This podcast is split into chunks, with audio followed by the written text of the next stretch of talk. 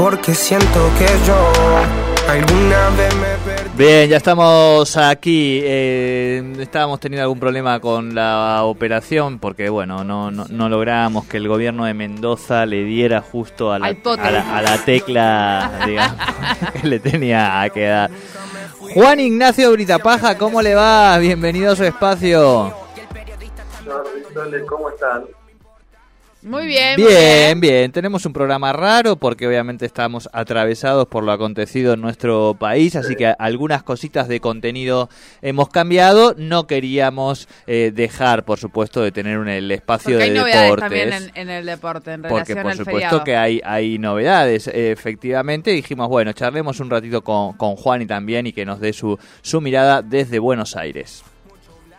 Sí, exactamente, Jordi, bien como ustedes dicen, hubo mucho movimiento igualmente esta semana, pero vamos a lo que hoy mismo es noticia, sabiendo lo que sucedió ayer exactamente enfrente de la casa de Cristina Fernández de Kirchner, se termina por decretar feriado nacional el día de hoy. Dicho esto, viernes 2 de septiembre, día de hoy, terminarían siendo suspendidos los partidos de la jornada número 17 de la Liga Profesional del Fútbol Argentino que se disputarían a lo largo de este mismo viernes. Patronato contra Unión, Rosario Central contra Talleres y Lanús contra Tigre. Bien. Bien, perfecto, perfecto. Importante cómo se va todo rearmando. Sí, exactamente. De a poquito no se sabe cuándo se van a jugar exactamente estos partidos, pero se supone en- que entre el lunes y el martes pueden llegar a ser eh, disputados estos encuentros para poder justamente llevar el, la, la, la, por así decirlo, convertibilidad que tienen este tipo de, de- de ligas, ¿no? Y que estén todos a la par con los mismos partidos jugados. Claro, claro. Está, está bien, perfecto. Bien, Juani. exactamente saliendo un poco del fútbol para luego adentrarnos nuevamente, esta semana se disputó el último partido de la fase de grupos en la que Argentina está en el Mundial de Vóley. Venía necesitando un milagro, recordemos, avanzan hacia los octavos de final los dos mejores eh, equipos de cada grupo y los cuatro mejores terceros de los ocho grupos exactamente que tiene este mundial. Argentina estuvo entre esos mejores cuatro terceros y por poquito pudo avanzar hacia octavos de final, le ganó en el tie break 3 a 2 a Egipto, 27-25, 26-28 el segundo set, el tercero 24-26, cuarto 25-17 y por último en el tie break pudo levantarse justamente y ganar su primer partido en el Mundial tras unos primeros dos encuentros muy malos, ganar 15 a 6 frente a Egipto, que era lo esperado, intentar ganarle, va a jugar exactamente el martes 6 de septiembre los octavos de final a las 10 y media de la mañana contra Serbia, uno de los rivales más difíciles que le podría haber tocado. ¿Por qué? Tiene puntaje ideal. Los tres partidos los ganó 3 a 0. Ah, está bien. Eh, viene, viene parejito. Viene, viene, viene no, muy, no parejo, muy parejo Serbia exactamente. Que bien, vino de menos a más en los últimos años, pero ya se ha puesto a punto nuevamente, sabiendo que es una de las potencias que tiene este Mundial de Voley y va a ser muy difícil para la selección argentina eh, poder avanzar ¿no? a cuartos de final, donde también hay otras selecciones bastante imponentes en lo que respecta a este, vole- a este Mundial de Voley jugado allí en Eslovenia. Bien, Bien. perfecto, Juani. Bien, más cositas. Bueno, esta semana se disputaron las semifinales tanto de Copa Libertadores como de Copa Sudamericana. Solamente un argentino disputaba estas dos competencias de Conmebol, el cual fue Vélez. Y terminó perdiendo muy mal acá en Liniers, Sí. exactamente en el Amalfitani 4 a 0, pero la verdad es que Flamengo hizo un partido de novela. Gran partido exactamente del equipo brasileño, terminó ganando 4-0 e incluso podrían, pudiendo hacer más. Creo yo que va a tener que tener mucho cuidado en la vuelta para no sufrir en el Maracaná una goleada de estas nuevamente y terminar quedando en el global con papel paupérrimo en las semifinales, es cierto.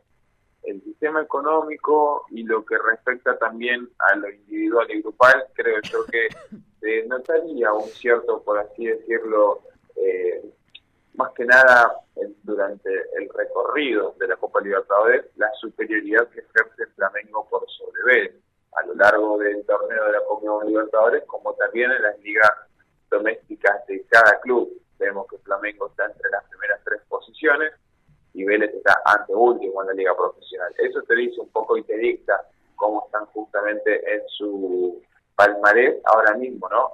El otro partido de la Copa Libertadores fue Paranaense, que le ganó 1-0 Palmeiras. La vuelta sería el 6 de septiembre en el Estadio del Verdao y la vuelta de Vélez en el Maracaná el 7 de septiembre exactamente. Bien, eh, sí, como vos decías, Juan, y había como las sensaciones que en el partido del otro día había dos equipos de, distinta categoría, vamos a, decir, con distinto presupuesto, con, con distintas posibilidades, eh, muy disímil, ¿no? Se, se, vio mucho ahí la diferencia entre los principales clubes brasileños, en este caso, y, y, los argentinos. Este, uno miraba los nombres solamente de, del once inicial y de los suplentes que, tenía Flamengo y ya decía, bueno, esto es muy superior, digamos, ¿no? A lo que le va a tocar enfrentar del otro lado. Muy superior, de hecho, creo yo que eh, no solamente desde los nombres, sino también desde cómo se entienden dentro del terreno de juego, cómo juegan. Vemos que juegan muy de memoria a la hora de tener la seguridad exacta para intentar hacer cosas que tal vez equipos argentinos no se animen a hacerlo, no solamente por así decirlo en el que no puedan hacerlo, sino por la confianza y la templanza con la que lo hacen. Es bastante impresionante ver cómo se mueven en línea de manera tan directa y con tanta facilidad, si se quiere, también por sobre sus rivales. Eso da bastante miedo aquí en Sudamérica y Flamengo Palmeiras son de los mejores que tiene justamente la Conmebol. Tal cual, tal cual, tal cual. Bien, bueno, nos, eh, nos da tristeza sobre todo por, por los amigos velecianos que tenemos, que dentro de todo, viste, no es una hinchada que uno odie tanto, tiene algunos amigos ahí, le hacía ilusión, decís, bueno, a ver si hasta el amigo Bizarrap, Duki se ponen contentos, pero no, no, no. Eh, hasta aquí ha llegado Vélez, digamos, no. Muy, o sea, pensar en la, en la remontada eh, parece un improbable, ¿no? Nada más, claro. Y muy difícil muy difícil sabiendo la calidad de jugadores y cómo está jugando Flamengo hoy día. Yo creo que es el máximo candidato tras ver el nivel de Palmeiras en la semifinal, exactamente frente a Paranaense, que no fue malo, pero terminó perdiendo 1-0 con un equipo menor que es Paranaense en Brasil. Creo yo que vamos a ver a un Flamengo que pueda llegar a, tranquilamente consolidarse como el nuevo campeón de la Copa Libertadores. Sí, sí, así es. Eh, puede ser que pierda, pero bueno, eh, desde luego está muy bien parado para, para ser el nuevo campeón. ¿Más cositas, Juani?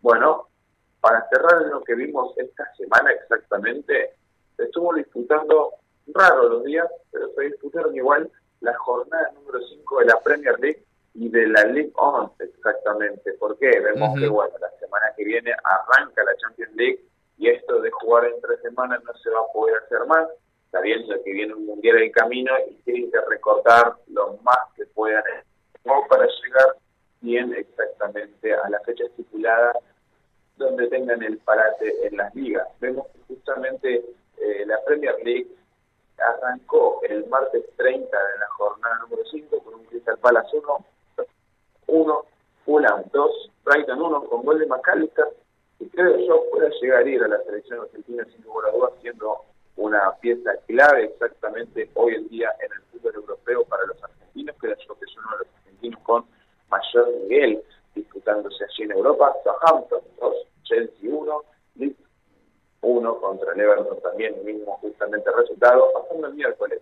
West Ham empató a 1 con el Tottenham, el Arsenal le ganó 2 a 1 a Aston Villa del Diego Martínez, que no puede remontar en esta Premier League como que Aston Villa ya del año pasado teniendo un bajo nivel y eso lo libro. La verdad es que él tiene muy buenas actuaciones durante los partidos, pero yo creo que el equipo exactamente de Aston Villa no lo termina de ayudar, porque obviamente el arquero que pueda tener una actuación de 10, si se quiere, todos los partidos, si no tiene un equipo que lo defienda de una buena manera, que justamente juegue de una buena manera, termina sufriendo ese tipo de circunstancias a la hora de defender su ¿no? Eso es importante de cara a futuro, ver que por más que Aston Villa esté perdiendo y lo veamos en partes bajas, el Diego Martínez sigue teniendo su nivel, de hecho es uno de los arqueros con más eh, atajadas, más jugadas atajadas, perdón, en lo que va de la Premier League este año, y por eso mismo creo yo que es de los mejores arqueros que tiene el fútbol europeo, sin lugar a dudas.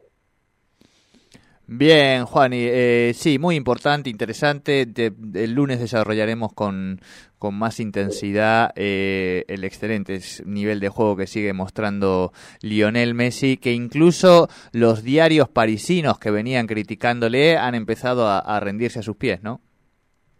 Bueno, el Paris Saint-Germain le ganó 3 a 0 al Toulouse. Con un Messi que minuto 65, se lo vio en su cara, que no estaba muy contento que digamos, pero viene teniendo muy buenas actuaciones, que ya se ha montado el equipo de una muy buena manera y eso hace que veamos cómo está justamente jugando también el país en Germain. Sigue estando puntero, le sigue el Lens que ganó 5 a 2 frente al Lorient, ¿no? que están ahí cerquita con los puntos. Recordemos que el país en Germain venía de empatar a uno con el Mónaco. Bien, bien, bien, bien. Eh, ¿qué, ¿Qué pasó? No, no sé qué me dice. Me hace señas Nico, perdón, ¿eh? me está haciendo señas Nico, bien. No da boludez a ¿Nos, quedó, ¿Nos quedó algo más? Bueno, una cosa más que creo yo que fue la más importante en estas ligas europeas, el Manchester City le ganó 6 a 0 exactamente al Nottingham Forest con la particularidad de que justamente vimos la primera convocación de titular para Julián Álvarez, pero después le decimos Alan, él hizo dos, así que fue para estrenarse en su propio estadio como titular, una muy buena manera para Julián Álvarez, y recordemos, primer partido de titular en la Copa Libertadores hizo gol, primer partido de titular con la selección argentina hizo gol, y primer partido de titular oficial con el Manchester City hizo gol, así que pinta muy bien Julián Álvarez. Tal cual, tal cual. Bueno, Juan y querido, eh, que tengas un excelente fin de semana y el lunes con más tranquilidad estaremos analizando todo lo acontecido, ¿sí? Exactamente, queridos. Nos estaremos viendo el lunes. Que tengan un buen fin de semana. Muy bien, muy bien. Buen fin de semana, Juani. Eh, nos, nos encontramos el día lunes. Bien, los deportes aquí en Tercer Puente. Eh, nos queda